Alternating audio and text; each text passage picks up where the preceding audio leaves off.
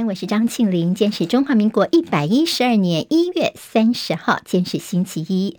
好，我们在 YouTube 上面现在直播已经开始，谢谢朋友帮庆林分享、留言、按赞、免费订阅我们中广新闻网的 YouTube 频道。非常谢谢大家，那么也祝福大家新年快乐。来看一下天气状况，十天的年假结束了，今天开工日，全台湾再加上金门、澎湖，今天清晨要留意都有低温特报。随着寒流开始减弱，所以接下来会迎接连续三天的晴天好天气。在周四的时候，东北季风增强，迎风面会带来降雨。周四气温又会略微的降低，而到周六，华南水汽东移，全台湾会有雨。台积电美国存托凭证 ADR 在农历春节休市期间暴涨百分之七，为兔年开盘的第一天呢，今天是增添了柴火，所以投资人在今天台股开盘有机会有好彩头。分析认为，美元转弱，外资认错回补，这波红包行情有机会持续一个月。在汇市方面，今天也是开红盘。汇银主管认为，最近美股大涨，再加上呢，台股今天开红盘的几率蛮高的，所以现在台币有机会往三十块钱方向测试。不过拉长来看呢，要重返二字头，还要看看出口的表现。北约的军事委员会前主席帕维尔当选了捷克总统，他的团队。证实说，捷克总统当选帕维尔在今天会跟蔡英文总统通电话。帕维尔之前在接受访问的时候，他曾经表示将会支持捷克跟台湾之间的关系。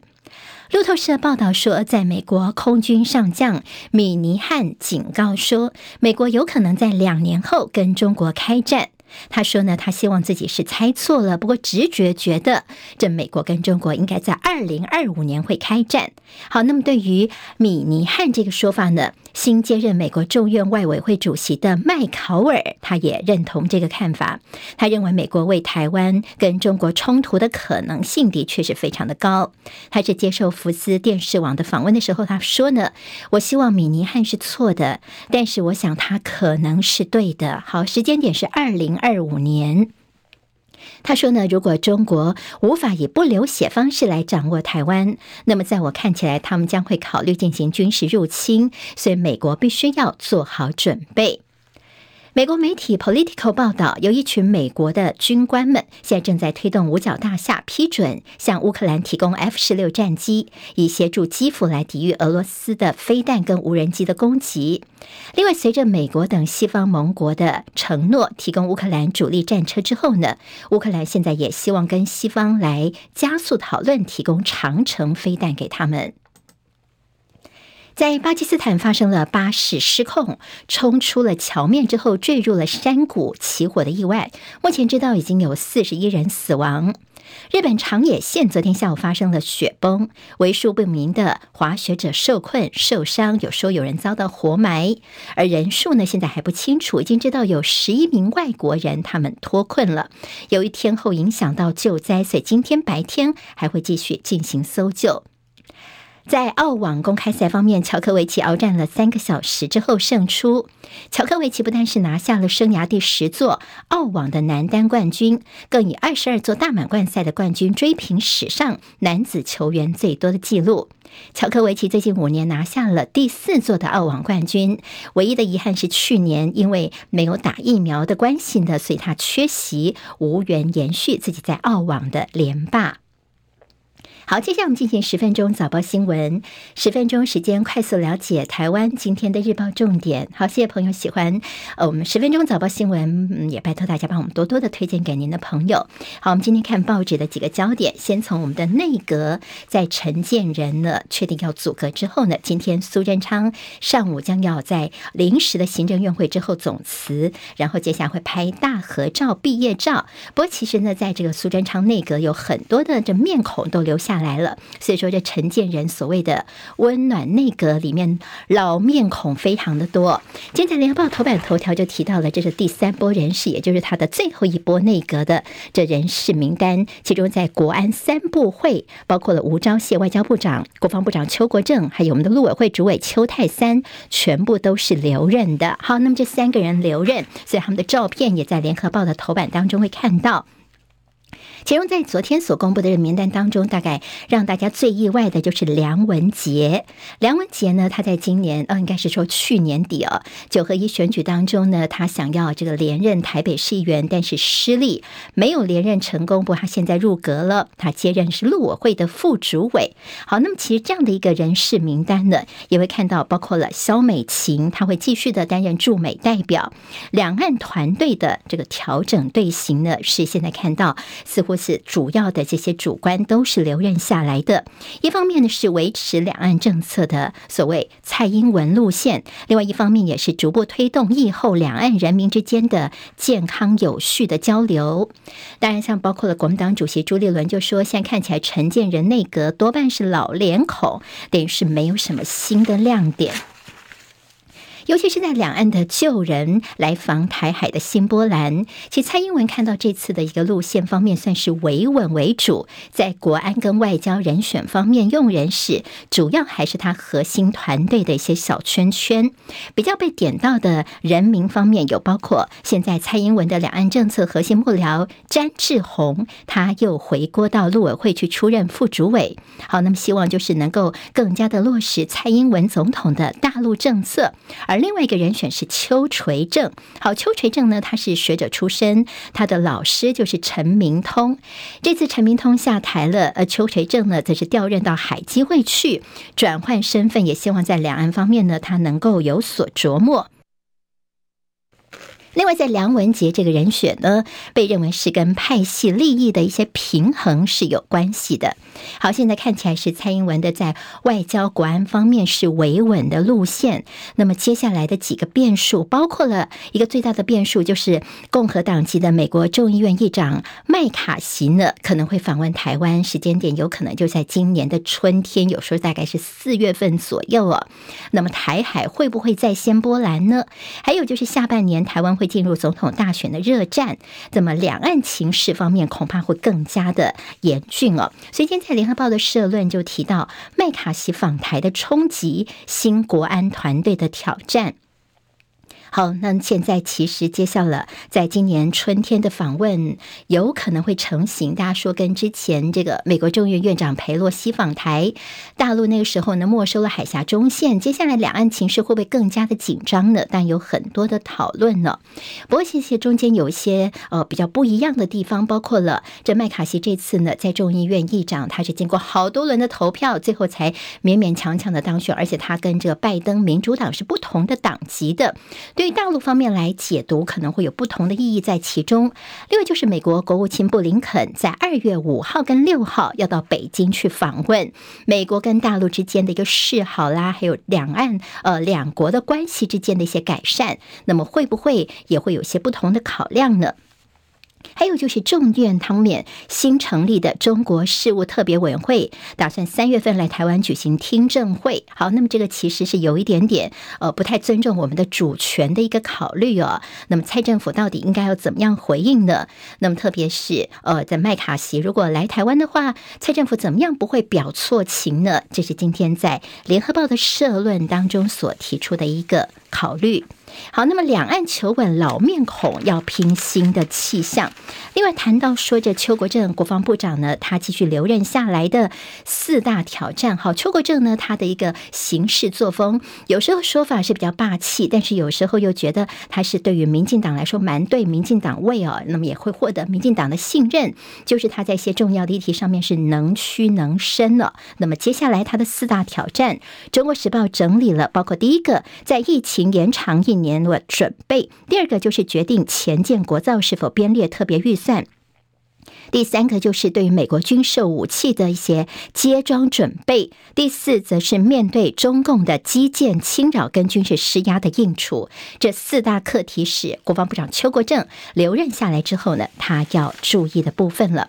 但接下来看到了留任的一些人选方面，今天在联合报的黑白集说，我们看到了一些面孔，这个你陈建仁所说的温暖内阁老面孔非常的多，像是一些什么呃战狼啦、斗鸡呀。像是陈吉仲会留任农委会哦。好，农委会主委陈吉仲还是继续留任。学者感叹，台湾农业也变成了福利事业了。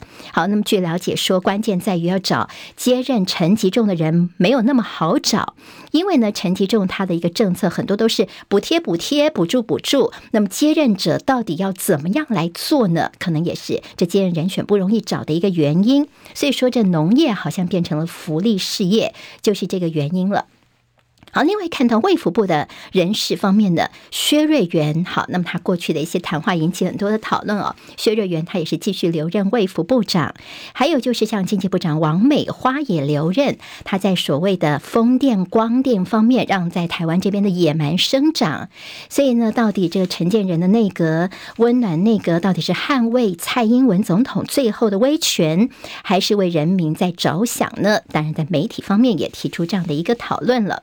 好，那么在媒体人赵少康则是质疑说，你陈建仁哦，恋战爱钱。好，那么他在中研院这边的特别研究员，他的月薪哦，大概是四十九万五十万元左右，非常的高薪。这次只是借调过来的，也就他还是维持他原来在中研院这边的一个资格。所以赵少康就说，当初呢，郝柏村来接行政院长的时候呢，他是直接辞掉自己，放弃自己的终身俸哦。好，那么现在似乎是两个人的高下立判，也引起了这样的讨论了。好，也提到说，周志浩传要接卫福部长次，庄人祥这我们指挥中心发言人有机会会接疾管署的署长吗？那么在明天的陈建仁内阁正式上路之后呢，应该就会呃更加的底定了。在中国时报今天谈到说，海基会的一些重大的联谊哦，特别是在二月二号这一天，将在台北举办大陆台商春节联谊活动，这是新冠疫情爆发以来的首度恢复。蔡英文总统将会与会致辞，那么会不会在两岸的交流、疫后的交流做进一步的宣示？这是外界所高度关注的。另外，在二月五号在北京的大陆方面会邀请台商听取意见，台商最普遍的关切就是希望两岸的直航航点能够赶快来恢复。好，这是跟两岸之间有关的。接在，《中国时报》头版头条。好，我们看到的是金九等六十三业者的登录解禁。好，这是昨天国台办方面的宣布。其实这次呢，等于是做面子给国民党哦。金门县长陈福海、立委陈玉珍，还有国民党前主席洪秀柱呢，他们在日前见了国台办主任宋涛之后，宋涛也拍板定案了，包括金九等六十三业者的登录解禁。好，那么这六十三业者包括了除了金九之外呢，还有金车啦，还有味全爱爱之味、天然、郭元义等这些多家企业呢，他们在资讯在官网方面。在大陆的海关总署的网站，之前是暂停进口，现在都恢复有效了。但呢，这样子的一个呃解禁呢，台湾企业是非常高兴的。在联合报头版二题会看到说，呃，可以恢复输往大陆去。我们的行政院跟陆委会都说，我们是正面看待的。但陆委会也特别提醒说呢，不要再设什么样的贸易障碍了。特别是对于我们的一些呃去询问的一些事情，似乎大陆方面都是已读不回。这是我们陆委会方面的相当的呃，这有意见的。好，现在《自由时报》头版是一个广告，我们就从内页的 A2 版面来看起。今天的台股的表现方面，台积电领军，台股开红盘，火力有机会相当的旺。